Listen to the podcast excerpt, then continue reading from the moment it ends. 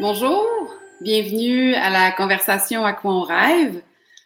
J'en reviens pas, on est rendu à la 13e semaine. J'en reviens pas, mais je suis très heureuse.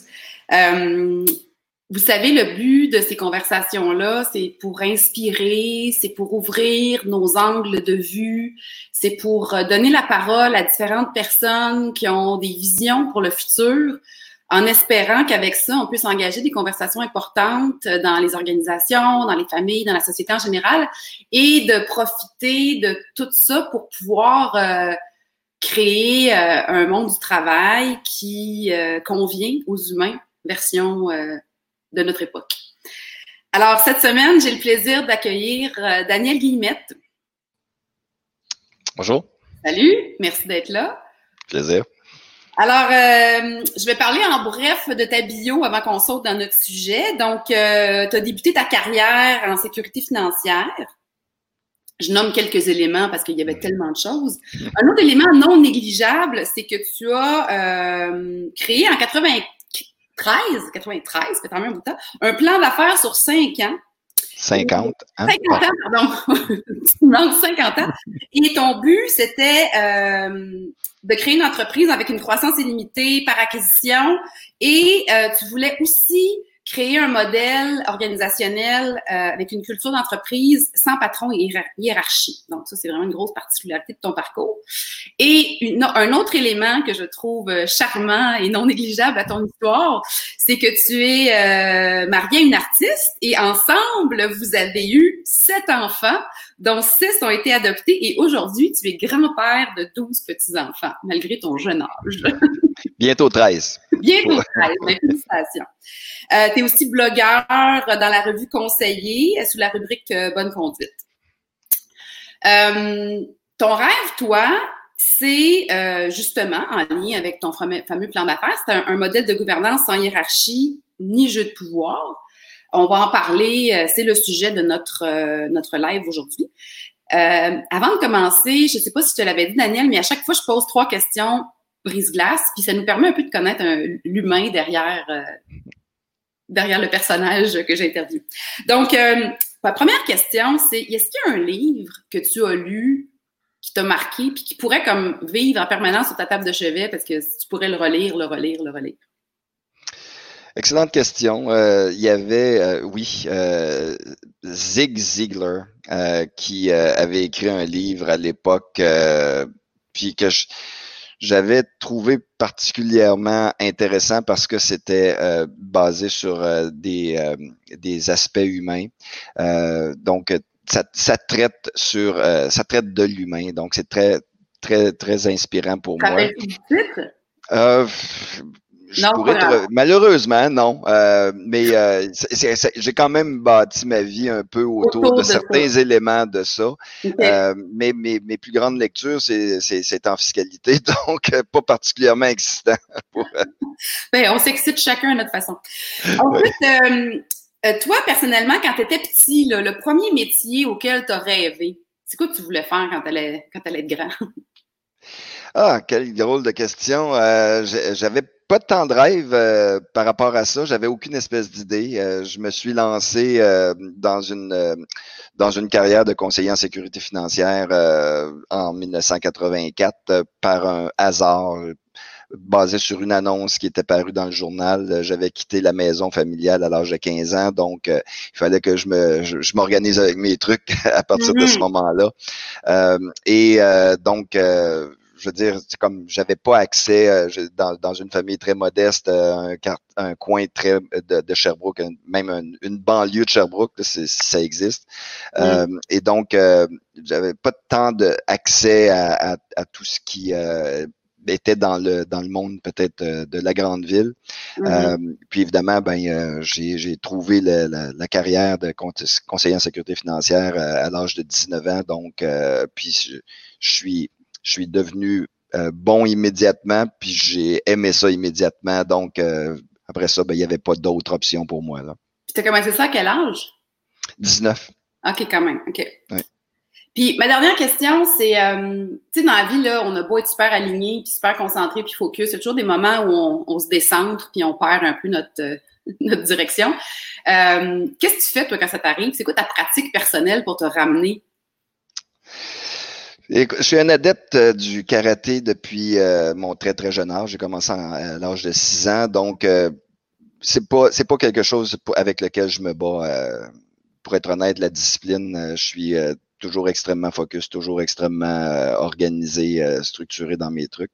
Mmh. par contre, ben, j'ai quand même le, je vais dire l'esprit un peu euh, artistique ou, euh, ou dans, dans, dans, dans, les nuages. Alors, euh, mais j'aime et je me lance volontairement dans le vide. mais c'est c'est pas difficile pour moi. J'ai pas, j'ai pas, malheureusement, j'ai pas de truc intelligent à donner à qui que ce soit. Non, mais en fait, ce que j'entends, c'est que tu as une pratique régulière qui entretient peut-être ce focus-là puis cet alignement-là dans, dans le fond. Tu sais, mon plan, mon plan 50 ans est, a été suivi à la lettre pendant depuis, depuis 1993. Euh, c'est comme évidemment avec des ajustements qui s'imposent parce que tu peux pas tout prévoir 50 ans d'avance, mais, mais euh, je suis très, très, très focus sur mon, euh, sur mon plan. Ouais. C'est pas notre sujet aujourd'hui, mais je dois te dire que ceci m'impressionne beaucoup parce que j'ai vu tellement souvent même des plans, tu sais, sur six mois, un an dans nos organisations qui ont de la misère à être suivis. 50 ans, c'est quand même assez impressionnant. Euh, j'en profite pour euh, saluer euh, les gens qui nous écoutent. Si jamais vous voulez intervenir, poser des questions, ben, je vous rappelle que vous avez simplement à écrire dans la section du chat, puis on, je vais pouvoir les voir. Donc, on arrive à ton rêve, mon cher, qui est tout à fait justement en lien avec ton fameux plan sur 50 ans. Toi, tu veux, tu souhaites, ben, tu l'as souhaité pour toi, mais tu le souhaites aussi pour les autres, qu'on on arrive à créer des modèles de gouvernance qui sont sans hiérarchie et sans jeu de pouvoir. Donc, euh, je vais te laisser expliquer ce que tu veux dire toi par là, puis pourquoi c'est une aspiration que tu as pour pas juste pour toi, mais aussi pour les autres organisations. Probablement par, euh, par, euh, par c'est parti d'un désir personnel de ne jamais me faire contrôler par qui que ce soit. Euh, et donc, euh, parce que je suis allergique au contrôle d'une personne sur une autre personne, euh, bien évidemment, je voulais m'assurer que dans l'organisation chez nous, c'était pour, on était pour se comporter de cette manière-là. maintenant, ce que j'observe lorsqu'on réussit, lorsqu'on gagne ce pari-là, c'est que les gens, euh, l'épanouissement des gens est multiplié, décuplé euh, par rapport aux, environnements où on est pris euh, dans le monde de la hiérarchie. La hiérarchie étant évidemment le, le je veux dire, le modèle de gouvernance le plus répandu sur la planète depuis quand même longtemps. Mm-hmm. Euh, qui, euh, qui donne beaucoup de pouvoir à une personne. Euh, la même personne va déléguer une partie de ses pouvoirs à d'autres personnes, puis après ça, ben, ça va descendre jusqu'en bas. Oui, puis à la fin, ben, les gens ont, à la fin de la chaîne, les gens ont zéro pouvoir. C'est comme sauf se présenter au travail et puis utiliser leurs deux bras, mais pas nécessairement leur cerveau. Euh, et, euh, et c'est un, c'est un modèle qui, euh, de mon point de vue, dans, dans la société actuelle, considérant la, la complexité et les, des, puis la, la, cadence des, des, des, changements dans les conditions qui nous entourent, est un modèle qui est très handicapé. donc, handicapant, en fait. Si on travaille en hiérarchie, ça nous bloque. C'est ça que tu dis. Tout à fait, absolument. En fait, le, le, le, modèle hiérarchique est handicapant pour les entreprises euh, qui veulent euh, augmenter leur agilité. Ouais. Euh, augmenter l'agilité, il y a une raison, il y a une raison, une bonne raison pour vouloir l'augmenter, c'est justement pour augmenter ta capacité à t'adapter aux conditions changeantes, puis, à la cadence des conditions changeantes. et, et et nous, ce qu'on on, a euh, développé chez nous, euh, les, les, les, équipes, on appelle ça des escouades chez nous. Donc, les, les, gens sont sélectionnés en fonction de leur type de personnalité pour joindre une escouade, euh, faisant en sorte que ce soit plus facile pour eux de communiquer. avec trois mots, tu as compris trois paragraphes. Euh, et, une fois euh, intégré dans, dans ces, euh, dans ces escouades-là, on voit la valeur de l'utilisation de l'intelligence collective. Puis comme il n'y a pas de jeu de pouvoir à l'interne, c'est impossible dans notre, dans notre modèle de gouvernance de, de, de c'est comme de l'avancement, avoir de l'avancement. L'avancement dans le modèle qu'on connaît, euh, ça veut dire avoir du pouvoir éventuellement sur d'autres personnes. Monter, donc monter dans l'échelle hiérarchique. Exact, exact. Euh, donc, nous, d'entrée de jeu, quand tu arrives dans notre environnement, ça, on, te le dit avant de commencer, ça ça arrivera jamais. Donc, malheureusement ou heureusement, euh, tu n'auras jamais de pouvoir sur d'autres personnes. Alors, qu'est-ce que ça fait, euh, évidemment, ce, genre d'environnement-là? Ça permet euh, à certaines personnes de s'épanouir davantage et de, on les voit fleurir, littéralement en tant qu'être humain, on les voit fleurir parce que là, tout à coup, elles sont libres d'utiliser leur, euh, leur plein potentiel. Et je vais te poser une question par rapport à ça parce que je recule un peu là. Juste, quand tu, as cette intention-là, OK? toi, tu es très clair sur ce que tu veux dire, ça part d'un désir puis d'un besoin très personnel que toi tu as ressenti là, de pas avoir de, pas aimer la notion de pouvoir mais quand tu engages les gens euh, comme, comment tu fais? Parce que tu sais traditionnellement les gens là ils ont travaillé probablement dans des, des environnements puis des cultures complètement autres puis on, se formate à la vie au travail avec nos expériences passées. Fait est-ce que tu as l'impression, ma question c'est ça, est-ce que tu as l'impression que les gens, faut qu'ils se déprogramment ou toi, tu arrives à trouver des gens qui ont déjà les caractéristiques qui fait qu'ils ont tout pour comme... C'est bon. Euh, excellent. très différente probablement que les gens expérimentent, à moins qu'ils commencent première job chez vous, mais si on travaillait ailleurs, comment se passe l'adaptation? Qu'est-ce qu'ils désapprennent? Qu'est-ce qu'il faut qu'ils apprennent? Concrètement, là. C'est solide ta question, merci. Euh, en fait, ça part même avant le travail. Le modèle scolaire, c'est un modèle euh, hiérarchisé, mais, mais au possible. Alors déjà, donc, on, se fait programmer euh, comme des robots à la petite école. Et, on, dans des cases, beaucoup. Oui, hein? Tout à fait, absolument. Euh, puis il y, a, le directeur de l'école qui est le pouvoir suprême dans l'école. Donc déjà, on a un modèle hiérarchique très fort. Mm-hmm. Après ça, mm-hmm. les professeurs qui ont de l'autorité, puis les enfants qui doivent euh, suivre les directives. Donc, on, est conditionné dès le départ. On arrive dans l'entreprise et puis euh, ben, on n'est pas déstabilisé lorsqu'on arrive dans un modèle hiérarchique au travail parce que, je veux dire, c'est juste la, la suite logique. Quand on débarque chez nous, bien évidemment, c'est un choc, euh, un choc culturel euh, spectaculaire. Les gens qui ont passé, mettons, euh, toute leur vie jusqu'à la quarantaine ou plus, très difficile au départ de, de, de comprendre. C'est première des choses, c'est plein de points d'interrogation dans l'esprit de tout le monde. Les plus jeunes, euh, je veux dire, les, les jeunes générations, ils, ils, ils, sautent dans notre euh, dans notre univers à pieds joints, puis euh, ils, nous embrassent euh, dès le départ parce que ça ça rejoint. On voit les jeunes générations s'opposer au pouvoir, s'opposer le mouvement MeToo. Bref, on a eu un, une tonne d'exemples, les, les, les, les casseroles. donc, donc, on a eu des beaux exemples de la révolte des jeunes générations face au pouvoir des générations précédentes. Alors, quand ils débarquent chez nous, c'est un wow instantané. Euh, les plus difficiles à convaincre, c'est ceux qui ont travaillé fort pour avoir du pouvoir un mm-hmm. jour. Et là, on leur dit finalement, ben écoute, ça n'existe pas chez nous, donc euh, j'ai travaillé toutes ces années-là pour en avoir, puis là, j'en aurais pas. Donc, c'est comme, c'est très, très, très difficile mm-hmm. euh, de, de s'adapter à cette nouvelle réalité. Euh, est-ce que c'est euh, est-ce que c'est impossible? La réponse c'est non. Et c'est la raison pour laquelle on est en train de créer une école de formation, même euh, qui va s'appeler ben, en fait le Centre euh, Vivant Astéris, dont la mission va justement être d'être, je dirais, notre centre de recherche, notre école de formation et d'accompagnement pour les gens qui se joignent à notre organisation, parce que notre rythme de croissance est, est, est, extrêmement rapide. Alors, euh, c'est de plus en plus difficile malgré que la culture, elle est très solidement établie, euh, une personne qui entre puis qui se comporte de manière anticulturelle euh, chez nous va se faire éjecter rapidement, mais on veut pas que les gens se fassent éjecter, on veut que les gens se joignent parce qu'on a une mission meilleur humain, meilleur monde, donc on, aimerait que les gens euh, réussissent à, s'adapter à ça. Puis évidemment, on va mettre en place une école de, de formation pour leur permettre avec des étapes c'est comme des, un processus bien établi. Voici par quoi on commence. Donc, euh, l'ego, euh, c'est quelque chose qu'il faut éliminer dans ce type d'environnement-là. le besoin ou le désir de, de, jouer des jeux de pouvoir, il faut que ça disparaisse. donc, tout ce qui s'appelle, tout ce qui est dans le chemin, qui mmh nous empêcherait de, de, de, travailler avec cette personne-là de manière efficace, bien évidemment, on doit, on doit le, le mettre dans un processus. Là, euh, moi, tu sais que tu parles à une convaincue, puis on s'est parlé quelques fois avant, mais je vais me mettre dans la peau du sceptique, OK?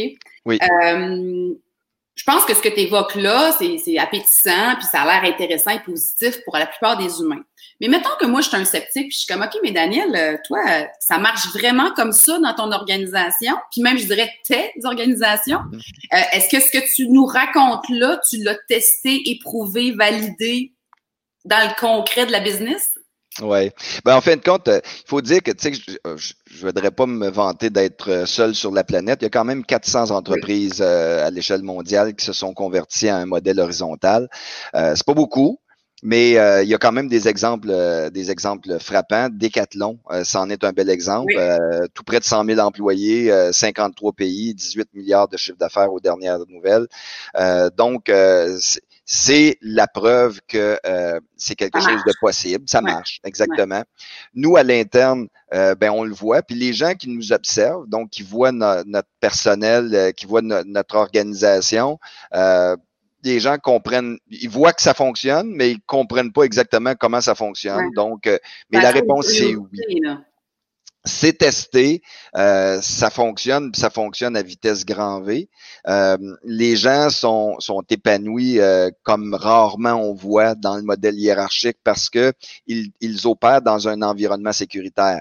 un exemple simple qu'on a que je pourrais donner, c'est qu'à un moment donné, j'avais demandé à mes adjointes, est-ce que vous pouvez, s'il vous plaît, commettre au moins une erreur grave suffisamment critique à chaque année, chacune d'entre vous, suffisamment grave pour déstabiliser complètement l'entreprise. Ce que ça permet à tout le monde, c'est euh, de prendre des initiatives. Essayer des affaires, oui. Oui, sans risquer de perdre ton emploi. Il n'y a pas de patron qui va te, qui va te, te, te, réprimander parce que ça n'existe pas. Et là, à ce moment-là, tout à coup, tu vois des gens qui euh, auraient euh, sais, comme bien enfoui à l'intérieur d'eux-mêmes, euh, dans le modèle hiérarchique, le besoin ou le désir ou la capacité euh, de prendre des initiatives. Et, euh, et, là, tout à coup, ben, ça se met à éclore. Donc, on, on, on a vu des personnes transformées, comme si c'était une chenille qui était devenue un papillon. Puis ça, ben, je l'ai vu à répétition. Wow. Puis, une autre question concrète dans la peau du sceptique, là surtout dans la grande entreprise, c'est quand c'est plus petit, on dirait que je pense que pour le sceptique, c'est plus facile de comprendre que ça peut marcher comme ça. Mais quand ça devient plus gros, là, comment tu évalues les gens? Comment tu sais qu'ils travaillent pour vrai? Euh, comment vous structurez ça? Parce que, tu sais, la, la hiérarchie et les jeux de pouvoir, ils ont souvent été regardés d'une façon de rendre les choses efficaces. sais. L'intention était positive à la base. Il y a plein d'impacts négatifs. Mais chez vous, là, dans ton modèle, Qu'est-ce qui remplace ça pour parce que j'imagine que tu veux de la performance, puis tu veux de la rentabilité, puis tu veux que les gens soient donnent leur plein potentiel. Fait que ça passe par quoi dans ton modèle? Euh, excellent. Écoute, euh, dans un premier temps, ce qu'on pourrait euh, décrire comme particulier, il y a le fait que, appelons ça le peer pressure. Quand tu quand tu intègres une escouade, euh, évidemment, on a tous le même type de personnalité, les mêmes traits dominants de personnalité dans l'escouade. Euh, ça, c'est la première chose. Donc, on, on, a, je parlais tantôt de la communication à l'interne, euh, mais aussi euh, la, la, la, même mission qui est donnée à chacune des escouades, qui est de toujours fournir la meilleure réponse la première fois dans les meilleurs délais. Donc, dès l'instant où tu reçois une demande, où tu euh, es euh, témoin d'un risque, d'une opportunité, d'une crise, peu importe, euh, ta mission en tant que membre de l'escouade, c'est de toujours fournir la meilleure réponse la première fois dans les meilleurs délais. Si tu es incapable de résoudre par toi-même, à ce moment-là, tu tournes du côté de ton escouade et tu cherches le chemin le plus court qui est de peut-être trouver à l'interne une personne capable de résoudre. Si c'est impossible, là, à ce moment-là, on va lancer un commando. Donc, il y a quelqu'un, puis et là, on va faire apparaître la hiérarchie, mais c'est de la hiérarchie ponctuelle, c'est pas de la hiérarchie structurelle. oui. Euh, la hiérarchie ponctuelle, c'est parce qu'elle apparaît à cause d'un besoin spécifique on veut résoudre, puis on n'est pas capable de résoudre à l'interne, on crée une expédition, que nous, on appelle un commando. Il y a quelqu'un qui va prendre le lead, donc il va être le chef de commando. Alors, c'est là que je dis qu'il y a de la hiérarchie ponctuelle qui apparaît. C'est qu'il y a une personne qui doit leader le show. Le porteur du ballon, là. oui, exactement. Il prend l'imputabilité de la euh, chose à résoudre et il va se tourner vers d'autres escouades euh, pour aller chercher les ressources qui lui manquent pour résoudre. On pourrait même aller chercher des ressources externes. Mais là, à ce moment-là, tu comprendras que euh, fort probablement qu'il va falloir faire intervenir Squad Finance pour savoir si on a le budget pour payer la ressource externe. On va peut-être faire intervenir Squad euh, juridique pour euh, les questions de contrat et tout le tralala. Donc, on va aller chercher des snipers, tu sais, si on pouvait faire un parallèle avec le modèle militaire. donc, on va aller chercher nos snipers pour être sûr d'accomplir notre mission la première fois dans les meilleurs délais, la, avec la meilleure réponse. OK?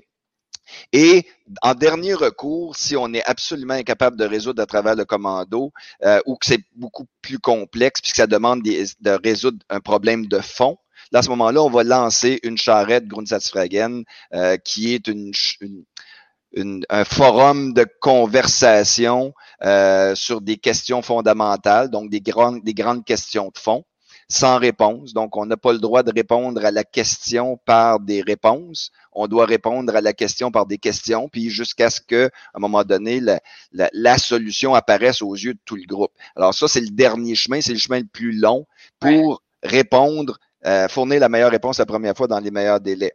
Donc, on voit à peu près le, le, le cheminement que ça mm-hmm. prend, le processus. Est-ce qu'une personne dans une escouade peut se cacher dans son coin, pas travailler, euh, puis euh, c'est le peer pressure qui, euh, qui empêche ça. Nous, on a un modèle avec vacances illimitées. Donc, tout le monde chez nous a accès à un, programme de vacances illimitées payé. Donc, il n'y en a pas de limite. contractuellement, la loi te permet d'avoir de, tant de, semaines de vacances par année, mais nous, on, on ne limite pas ça.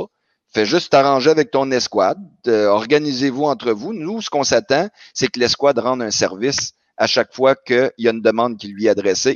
Ça veut dire que tu, les escouades ont des mandats clairs ou des rôles, tu sais, donc euh, pour qu'ils soient capables de s'organiser, le groupe a, des missions, c'est ça? En fait, la mission, c'est fournir la meilleure réponse la première fois dans les meilleurs délais. À chaque fois. finalement.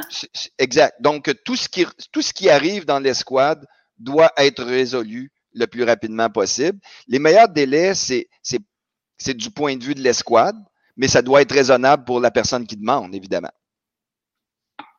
Puis euh, ça, c'est la manière dont ton entreprise Diversico, qui est un cabinet de solutions financières, hein, n'est-ce pas, qui fonctionne comme ça. Puis tu as d'autres organisations aussi dans ton environnement qui travaillent sous ce modèle dont tu me parles. Tu l'as testé dans d'autres environnements aussi? Oui, ben en fin de compte, toutes nos entreprises connexes euh, sont toutes, euh, sont toutes. Ben, bien, en fin de compte, c'est logique parce que euh, tu peux pas avoir une désynchronisation euh, dans le message parce que nous, l'embauche se fait avec, bon, première des choses avec le profil. Ensuite, très rapidement, on passe à une session de, de, on va dire, d'immersion culturelle. Alors, donc, on explique qui on est. tu, tu débarques dans un univers qui t'est inconnu. Euh, puis là, ben, on met, ton orteil ici, met ton orteil là. Tu sais, teste la température de l'eau sur euh, un paquet de trucs, euh, mais tu vas, tu vas juste rester en surface pour tout de suite. Mais au moins, on te fait voir les éléments les plus importants, dont, par exemple, je disais tantôt, l'impossibilité de, d'avancement. Nous, c'est de l'avancement horizontal en fonction de tes, tes nouvelles passions, le développement de tes nouvelles compétences, euh, mais, puis tu vas, tu vas, tu vas aller trouver dans l'organisation un endroit où tu peux apporter ta contribution maximale en fonction de là où tu es rendu dans ta vie. Mais ça mm-hmm. sera jamais en exerçant du pouvoir sur d'autres personnes. Puis, euh, ça fait quand même un bout de temps que tu roules tes organisations dans ce modèle-là. Euh, est-ce que tu as remarqué une différence au niveau, par exemple, de la rétention des employés? Est-ce que les gens euh, reste plus, parce qu'on le sait que le roulement, en tout cas, jusqu'à il n'y a pas longtemps, était quand même des fois assez présent dans certains domaines. Là. Ben, je sais pas à combien de reprises je me suis fait dire euh, que je, reçois des offres d'emploi de partout euh, parce qu'on est connu évidemment comme euh, le, cabinet de services financiers qui a les ressources humaine, appelons ça comme ça. Ah, fait que les euh, gens viennent vers toi, ils se proposent des candidatures, ouais. Ouais, on reçoit des CV toutes les semaines, là, je veux dire, euh, de gens qui, à répétition, là, qui, qui continuent de nous envoyer leur CV. dans il faut en avoir d'autres encore. ouais. Puis, euh, je sais pas combien d'employés euh, nous ont dit chez nous, ça, je l'ai entendu constamment, là, je veux dire, même au double du salaire, je, je, jamais que je partirais de chez Diversico. Nous autres, on est, on est COVID-proof depuis 6-7 ans, là, je veux dire, tout le monde travaille à partir du domicile, puis on n'a pas à surveiller euh, les heures de travail de, notre personnel. Le niveau d'engagement, il est, euh, il est spectaculaire parce que euh, les gens sont des vraies personnes, des mm. vrais êtres humains dans l'organisation. Là, toi, tu avais eu cette vision-là, en parenthèse, à un très jeune âge, à une époque où c'était quand même pas un sujet bien ben commun de parler de non-hiérarchie, pas de pouvoir tu aurais pu décider de le faire pour ta business, pour tes entreprises, puis comme rester dans ta bulle. Mais là, euh, c'est Via, que tu as mentionné tantôt, qui est le centre... Euh, Vivant Astéris. Tu vas nous expliquer c'est quoi? Parce que ça, ça sort de ton petit de ton nombril. Là. Ça, c'est en mode j'ouvre, puis j'ai une fin d'invitation aux autres. Oui. Alors, euh, parle-moi de, de ce de Sévia, de ce que c'est, puis de la motivation d'avoir décidé, d'investir de l'énergie pour comme créer, pour que ça prenne une ampleur hors de ton propre réseau d'entreprise. Oui, ben, tu sais, comme tantôt, on, merci beaucoup d'avoir souligné. Euh, j'ai sept enfants et douze petits-enfants. Euh, j'ai remarqué que la, ma génération à moi, je vais avoir 55 ans cette année, on a quand même brisé plein de trucs euh, dans notre passage sur, la sur cette terre. Et, euh, j'ai commencé à devenir de plus en plus préoccupé par l'empreinte qu'on laisse euh, les gens de ma génération. Et, et parce que, évidemment, je veux dire, l'argent, c'est correct, là, mais tu sais, comme c'est pas, j'ai pas, j'ai pas tant de plaisir que ça à, prendre un bill de 100 pièces puis à le serrer dans mes bras. Mais quand je sers mes petits enfants ou mes enfants, là, j'ai vraiment beaucoup de plaisir. Ouais. Euh, donc, euh, c'était devenu de plus en plus important pour moi euh, de, de me lancer davantage dans un projet visant à laisser une empreinte positive, même pas une empreinte neutre. Tu sais, parce que il y a plein, plein d'entreprises qui veulent laisser une empreinte neutre, mais nous autres, on, on, on c'était pas, c'était pas satisfaisant pour nous. Euh, et puis on voit l'impact que notre style de gouvernance a sur l'indice de bonheur des gens qui euh, travaillent chez nous.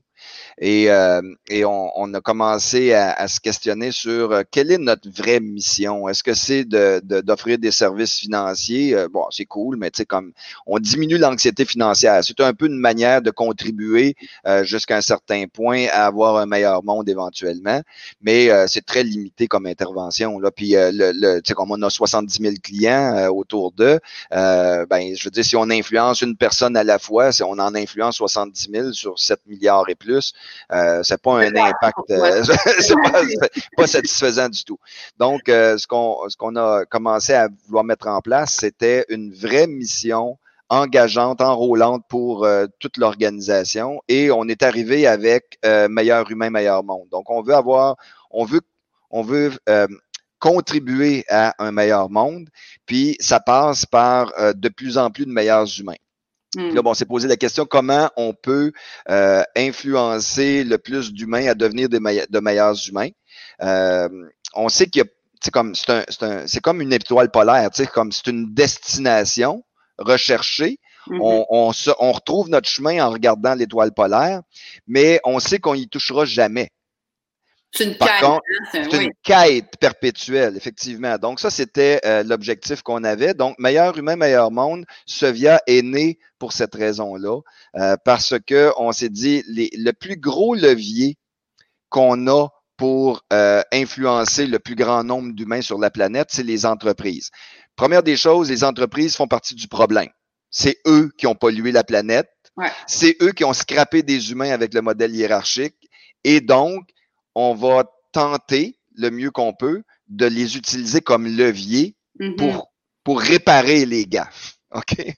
Et comment on va y arriver? Ben, ça va être euh, en étant nous-mêmes un modèle à suivre, et, euh, et après ça, ben, en expliquant aux autres comment on y est arrivé.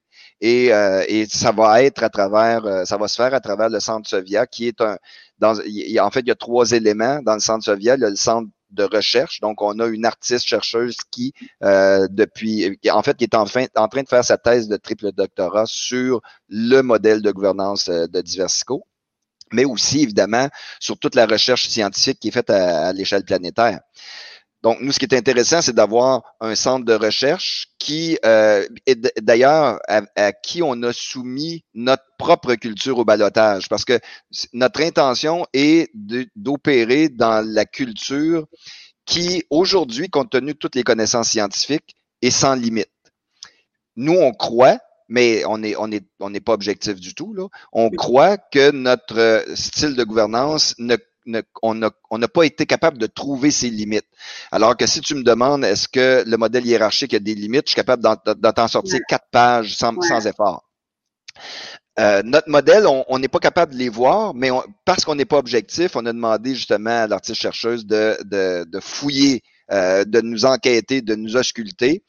Et ça, on va se servir de ça pour alimenter notre centre de formation et notre centre d'accompagnement, euh, parce que juste former, ça sera certainement pas suffisant parce qu'il y a tout, il y a tout un processus euh, d'accompagnement qui est requis pour s'assurer que le ciment va prendre de l'autre côté. Exactement. Mais ça, ça va être offert de façon générique. Ça va être ouvert, là. Ton, ça va être ouvert, effectivement. Pour toi, là. Non, ben non, parce que sinon, on n'aura pas l'impact qu'on cherche. Tu sais, comme comprends-tu, on, va influencer les employés chez nous, mais après ça, je veux dire, ça, ça s'arrêterait là. Donc, mm-hmm. euh, ce serait très, très, très limitatif si on, si on se limitait à nous. Je, je, je, souligne le point de l'artiste chercheur. Puis j'ai lu euh, quelque part dans un truc où tu avais un article qui parlait de toi, où tu disais que euh, tu pensais que c'était important de se tourner vers les artistes parce que ça demandait du charisme de cette transformation-là et tout ça. Fait que j'aimerais que tu m'en parles un peu de ton de ton du lien que tu fais avec l'importance d'infuser de, de, ça avec une dimension artistique? Les, euh, les, les, les, leaders d'organisation, euh, certains sont très charismatiques. Si on pense à Elon Musk, il est, il est capable d'enrôler pratiquement toute la planète. Ouais. Euh, mais c'est pas tous les leaders d'organisation qui ont ce charisme-là la transformation d'une organisation d'un point de vue culturel, c'est une grande transformation. En fait, euh, moi, j'appelle ça une évolution plus qu'une transformation, mais il y a des personnes qui doivent se transformer pour pouvoir, avant de pouvoir évoluer. Tout fait. Euh, et les, les gens qui sont capables d'influencer d'autres personnes à vouloir évoluer, à renoncer à des pouvoirs, au désir de... Tu comprends-tu? Donc, tu vois un peu euh, les difficultés qui se, qui se dressent devant les obstacles, en fait, qui sont dans le mm-hmm. chemin. Euh, donc, je voyais les artistes euh, davantage capables... Désolé, mon chien est, fâché après quelqu'un. donc, je voyais des, des, les artistes capables de davantage que des leaders d'organisation très, euh, puis là, évidemment, les types de personnalités, je ne donnerai pas de cours de formation sur les, types de personnalités ici, mais il y, a, des types de personnalités qui sont très, très, très, très euh, cartésiens, très froids, et donc, euh, tu le suis simplement parce qu'il te donne une paye, mais pas parce que tu le suis de manière passionnelle. C'est pas, pas une inspiration ou un choix non. cœur. Ouais. Non. Tu veux une job, il te donne une job, tu lui fournis du temps, il te donne une paye. Tu sais, comme, bon, voici fin de, la, fin de la relation, c'est ça. Euh, mais pour amorcer un processus de transformation, je voyais davantage les artistes certains artistes, pas tous, parce qu'il y en a qui sont très, très, très éclatés, ils sont pas capables de, de, de, de prendre une phrase du début puis la rendre jusqu'à la fin. Là, à ce moment-là, à un moment donné, ça devient trop décousu. Mais il y a des artistes qui sont inspirants, qui ont un discours enrôlant. Et mm-hmm. donc, je les vois contribuer euh, à côté du leader qui a finalement euh, accepté euh, de, de, de, faire évoluer son organisation. Je vois, je vois la valeur d'un artiste. Moi, je le vis à l'interne.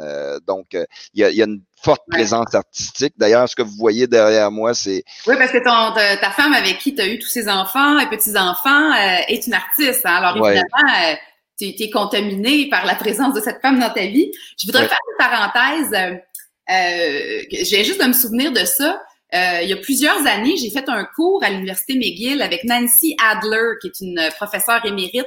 Et elle, son cours, qui est un cours de leadership qui se donne dans le cadre du MBA euh, avec des gens d'un peu partout sur la planète, son cours, c'est Heart of Leadership. C'est pas juste un titre, là c'est un cours complètement, dans le cours, on, on, va au musée, dans le cours, on fait de la marche méditative silencieuse. Elle prend toutes les parallèles, c'est une artiste elle-même, puis elle prend toutes les parallèles du processus artistique, puis elle les amène, puis elle les importe dans un, un contexte leadership. Et c'est un cours où euh, moi j'ai vu, euh, moi je l'ai fait comme un peu étudiante libre. Euh, un peu plus comme dans le courant de la mentalité de la prof, mais j'ai vu, moi, les, les, les étudiants, là, tu sais, le typique pur HSC, MBA, là, qui, qui ont été, là, révolutionnés. Juste comme, c'était comme un choc émotionnel d'entendre tout ça. Mais j'ai vu à quel point, en, en cette courte session, c'est un cours qui se donne un peu en intensif, là, je pense sur une dizaine de jours, j'ai vu en quoi d'avoir été exposé à ça, ça a tout de suite eu un impact majeur dans leur vision, parce que ça, c'est les futurs, probablement les futurs dirigeants des organisations sur la planète. Tu sais. Donc, cette, euh, cette contamination par l'art, ne serait-ce que dans un processus intensif de dix jours, a clairement eu de l'impact. Fait que je suis complètement en, adéquation avec ton histoire de, de, de, de, prendre la, la vision puis la façon des artistes pour trouver des solutions puis pour changer. Pour faire du pouce sur ce que tu dis, si tu permets, euh, il n'y a que les artistes qui sont toujours devant une page blanche avant de commencer leur, leur processus artistique. Euh, les entreprises s'inspirent toujours du passé pour répéter dans le futur ce qui euh, ce qu'ils ont fait dans le passé. Les bonnes pratiques, hein? on parle tout le temps de best practice. L'artiste est toujours pris devant une nouvelle toile blanche et il est toujours obligé de se réinventer parce qu'un artiste ne peut pas répéter ce qu'il a fait hier. Tout à fait. Donc, si tu veux créer un futur qui n'était pas destiné à exister, hmm. euh, ça, ça prend ce, ce schème de pensée qui est propre à l'artiste. Vraiment intéressant. Je reviens sur Sevilla euh, parce que je, je, je, veux absolument qu'on en parle. Je trouve ça trop distinct comme histoire. C'est que en lien avec ton cette entité-là, euh, tu es en train avec tout ton groupe, toute ton équipe de, réfléchir et de concevoir euh, un bureau, un immeuble qui va permettre d'abriter des travailleurs, mais un bureau qui est complètement euh, révolutionnaire. Parle-nous de cette vision d'un lieu au service des humains que tu es en train de travailler avec ton équipe. Merci, euh, c'est intéressant. en fait, euh, l'environnement bâti euh, traditionnel qu'on connaît avec du gyps et puis du béton, puis bon, bref, tous ces trucs-là. Ce qu'on, l'approche typique, c'est on construit l'immeuble, puis on dit aux gens adaptez-vous à ça. Mm-hmm. pour amorcer un processus d'évolution de, de l'humain, euh, en vue de créer un jour un meilleur monde. Nous, mm-hmm. on, a, on a cherché à euh, partir de l'humain, puis construire autour de lui ce qui lui convient parfaitement. Et on a trouvé euh, à travers Living Building Challenge, qui est la, la, certification la plus difficile à obtenir sur la planète présentement, qui est comme le lead building, c'est le, c'est le bébé euh, handicapé comparé au Living Building Challenge en termes de, de, de, de, niveau de complexité. Euh, et nous, on a rajouté à ça, euh, pour être sûr que c'était euh, quasi impossible, on a rajouté à ça le fait qu'on a acheté un immeuble qui a été construit dans les années 1800. Puis là, ben, on veut l'amener autonome en eau. Euh, positif en énergie, donc produire plus de 105% de l'énergie qu'il consomme. Mm-hmm. Un immeuble qui est quasiment impossible à isoler euh, de manière, tu sais, comme quand on pense à euh, la, la, la, les, comment je dirais, les, les, normes de construction de l'époque, il n'y en avait pas. Donc, c'est trois rangs de briques que j'ai, moi, qui, qui est l'isolant. Tu sais. donc, produire euh, son, son, son, énergie euh, en quantité suffisante pour euh, démontrer qu'on on en fait 105% de ce qu'on consomme. Donc, on fait tourner le compteur d'Hydro-Québec à l'envers.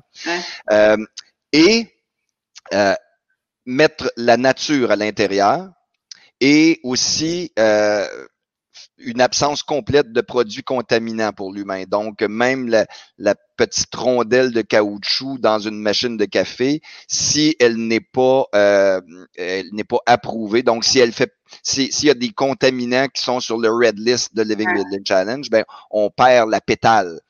Donc, euh, le niveau de complexité est immense. L'objectif, c'est que ce soit un centre vivant. Donc, encore une fois, la présence artistique est, euh, capital euh, parce que oui, il va avoir un design biophilique. Le design biophilique, essentiellement, c'est euh, la nature à l'intérieur de l'immeuble, mais aussi la beauté la sensation que tu es dans la nature. Donc, euh, c'est pas de la climatisation, c'est de la ventilation. on utilise donc il y a toute une science qu'on est en train de, de, faire développer à toute une série de, de, de professionnels qui avaient jamais travaillé ensemble en vue euh, justement de créer un environnement euh, semblable à ce qu'on vit si on est autour d'un lac euh, avec le feu qui crépite, le, soleil qui, qui descend au loin sur les montagnes, puis le chien qui brande la queue en jouant avec son os. donc, tu vois à peu près le, le genre d'émotion qu'on veut créer. En arrivant dans l'immeuble, il faut que la mâchoire te décroche. et que tu perdes tes, tes, tes, tes gardes, donc que tu abandonnes tes masques Mm. parce que on, veut t'aider dans ton processus d'évolution. Donc, il fallait trouver une manière de complètement te déstabiliser par rapport à tout ce que tu connais. Et après ça, on, pense qu'on a un territoire un petit peu plus propice à t'aider dans ton, processus d'évolution. Donc, c'est essentiellement c'est ce qui est, la, base du projet. Fait que les gens qui sont curieux par rapport à ça, là, j'imagine que le Living Building Challenge, là, si on Google ça, on va trouver euh, un site. Ça, puis des exemples, il y en a qui existent déjà, hein, j'imagine. Quelques-uns. Écoute, on était le cinquième euh, immeuble en Amérique du Nord à s'inscrire. Donc, euh, il y en a peut-être quelques-uns qui se sont rajoutés par la suite, là, mais tu sais, comme c'est encore en, en, nombre très, très, très limité, le niveau de complexité est décourageant. Dis-moi, tu sais, je t'entends parler, puis bon, clairement, tu es un gars qui aime les défis, là. Donc, euh, on pourrait penser que ça, c'est comme juste le défi de plus que tu t'es rajouté parce que là, tu es rendu bon à relever des défis. Mais euh, pourquoi tu vas là? Pourquoi tu vas jusque-là? Parce que tu me disais toi-même, nous, on est COVID-proof, on a déjà on travaillait déjà en virtuel, tout ça. Mais là, tu as, décidé d'aller jusque-là. C'est comme un gros, gros extra par rapport à tout ce que tu fais. Pourquoi? C'est juste pour le fun du défi?